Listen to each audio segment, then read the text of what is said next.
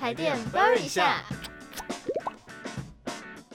Hello，大家好，欢迎收听台电掰掰一一下下，我是主持人魏凯。我是啊爸爸我。们今天的标题是省电不分一年四季，节约能源，你我一起。冬天的吃吃电电怪怪兽兽。我们台电掰一下，其实也从夏天做到现在进入秋天啦，最近天气也就是蛮明显的转冷了，嗯没错。然后又要进入冬天了。对，我觉得今年呢，就是虽然感觉好像真的热的比较久，好像比较晚才开始变天，但是其实也冷的很突然呢、对，就是。它一说冷就马上冷了十几度这样对，子，我记得好像是有一天就突然掉了十度这样子。很恐怖，真的对，而且我听说今年好像冬天会很冷，是嗯哦。有这个听到这个说法。嗯不过我其实自己蛮喜欢冬天的，我也是，其实 为什么？ 就觉得我很喜欢那种，就是冬天，然后很冷的时候，把自己穿的很暖， 我也然后是，包的跟蚂蚱一样。我也是，因为我冬天都很期待要穿衬衫，我自己很爱穿衬衫。。对，而且我觉得其实女生的衣服也很明显，就是秋冬的那个衣服都会比较好看 我也这觉是一个比较肤浅的想法，但是真的秋天的那个穿搭还蛮多变化的，嗯就不像夏天就好像只有短袖、短短裤袖什么对的。对，啊，那绕回来我们这个冬天省电嘛，嗯虽，然有人说天气冷不用开冷气，甚至连电风扇都不用开。对，可能会觉得可以省下很多电呐、但其实我们也有听到同学在讲说，诶，怎么冬天的租屋处的电费好像也没有少多少？没错，就大家常会觉得说，哎、夏天好像才需要去特别注意省电的部分。不过其实呢，省电这件事情是不分一年四季的、哦，因为冬天呢其实也有吃电怪兽。没错，那这个吃电怪兽到底是谁呢？其实可能就是家里的电热水瓶啊、电热水器或是电暖炉，嗯其，实就是天气在比较冷的时候会使用到的家电用品。那我们就一个一个来分析它们为什么会是吃电怪兽。那么从第一个电热水瓶开始，其实电热水瓶大家就是它知道它要加热嘛，对，但电热水瓶它不是在加热的时候才耗电哦，嗯它静静的在那边，其实它在保温的时候就很耗电了。嗯像是以市面上五公升的电热水瓶举例好了。嗯，在保温一整年的状态下，能源效率五级的话，一年就会用到五百五十八度，其实是非常惊人的吃电怪真兽。的，那能源效率一级的话，就会使用到两百三十三度。嗯之前也有跟大家提过这个能源效率标章，就是能源效率数字越小就越省电。对，那如果真的要买这个电热水瓶的话，也可以注意一下这个能源效率的标章哦。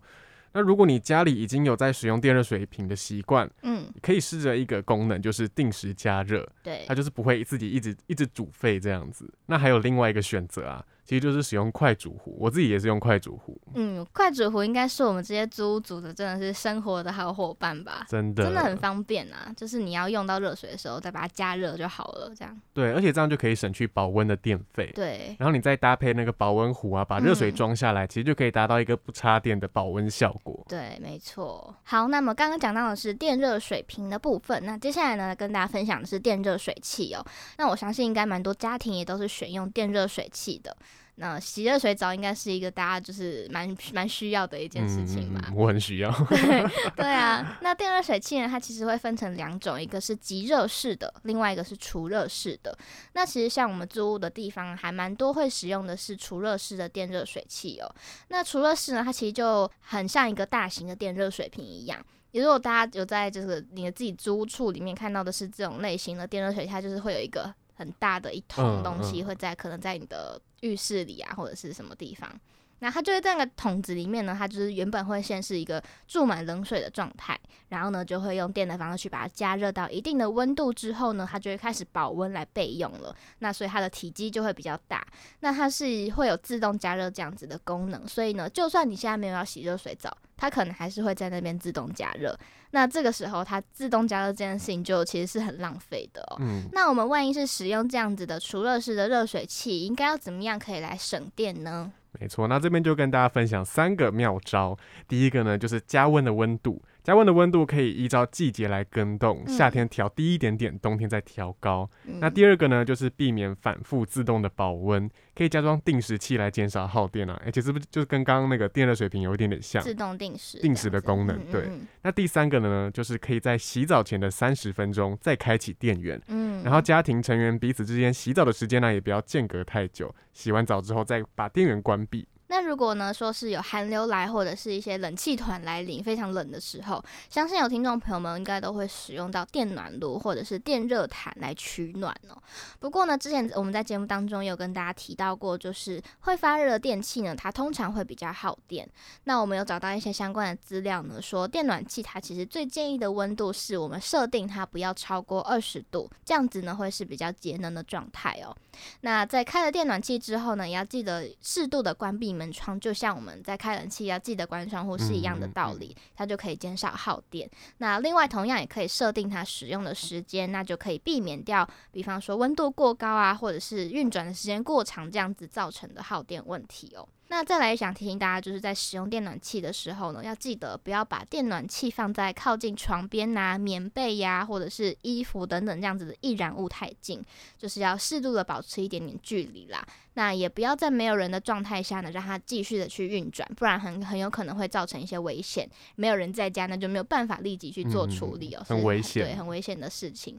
那电暖器它也要记得是使用独立的插座哦、因为电暖器它的消耗的电功率它是比较大的，所以耗电量也会比较大。要记得不要跟其他的电器来共用插座，才不会不小心就超过它的负荷，然后就发生危险。嗯，这个真的要注意耶。那另外一个就是电热毯的部分啦、也建议大家可以在睡前半小时就开启预热，嗯，然后等到睡觉的时候就可以关闭，嗯这样床跟棉被其实就会很温暖了没。错。然后还有另外一个功能，也是刚刚一直有提到的，就是可以设定定时使用，嗯，温暖然后又比较省电。没错，大家可能会觉得说好像很冷，所以想要开一整个晚上，但其实这边是不建议开着整夜使用的，因为皮肤嗯长时间接触发热物啊，有可能就会烫伤，所以大家在使用这些会发热的电器上都要多注意安全哦。没错。所以前面讲了这么多跟这个吃电怪兽它们相关的一些省电方式，有共同点就是都可以去选用固定定时这样子，没设定错定时来去使用。对，还有另外一个电器也可以定时，我刚刚突然想到，嗯而且也是冬天会用到的电器，嗯，就是除湿机。哦，因对为对对，北部的秋冬都比较湿冷嘛，需要除湿机来把湿度降下来。嗯但是我自己在高雄待了十八年，然后十九岁第一次来到台北之前呢、嗯，我在高雄十八年是几乎没有碰过除湿机的。哦，真的哦、对，因为高雄的秋冬是我觉得是很干冷的，就是要保湿都来不及了，还要除湿。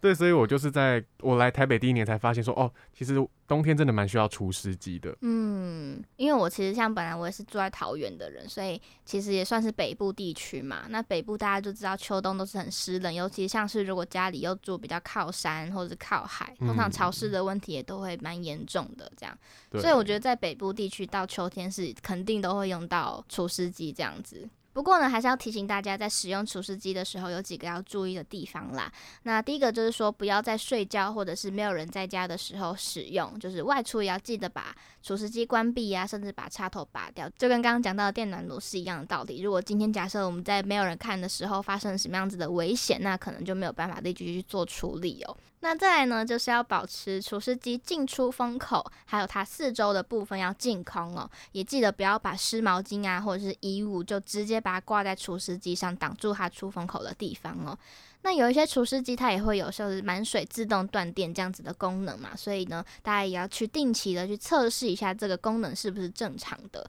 然后呢，也要定期的去清洁它的滤网，还有出风口，就是不要让一些灰尘啊、杂物、杂质呢来挡住它出风这样子。没错。那其实我们刚刚讲了那么多省电的方式啊，嗯，但其实好像有的时候会有一个想法说，好像省电不差我一个人吧，而且省下来的电那么少。不过啊，省电不能没有你哦，因为嗯全国有大约一千四百多万户的用电户，嗯然后每户如果每一天省下一度电的话，这样每一年其实就可以省下来五十三亿度的电呢。很多，对，就是相当减少大概两百多万吨的二氧化碳。嗯，所以其实就像这集标题讲的，嗯节约能源，你我一起，对，是不是听到这边对于省电有些心动 了呢？不如马上行动。